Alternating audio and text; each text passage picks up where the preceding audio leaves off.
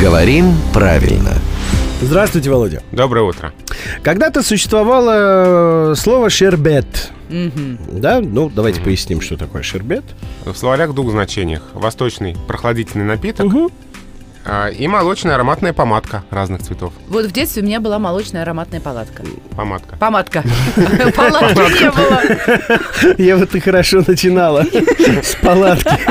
Молочная ароматная. Сейчас есть же и мороженое э, шербет. Да? Да, но есть люди, которые называют его сорбет.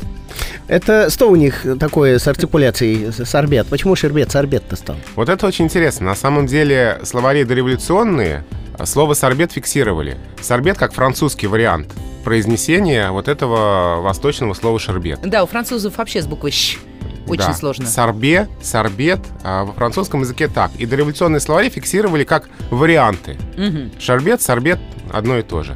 Сейчас эти слова по значению разошлись. Все-таки вот ягодное мороженое Мгм. обычно называют сорбетом, Да. а напиток прохладительный и помадку шербетом. Слово шербет значение ягодное мороженое в словарях не зафиксировано. Ага, то есть, когда я подхожу в палатку и хочу купить мороженое, я должна сказать только сорбет. Я не могу сказать щербет. Ну, Не, ну, в знаете- палатке ты можешь изъясняться как угодно. ну, но- Слушай, не трожи, м- не трожи мою палатку.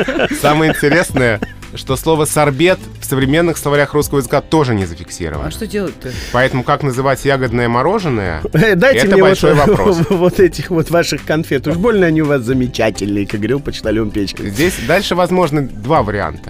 Либо слово «шербет» приобретет себе все-таки значение и ягодное мороженое, и это значение попадет в словари, либо в словари с этим значением попадет слово «сорбет».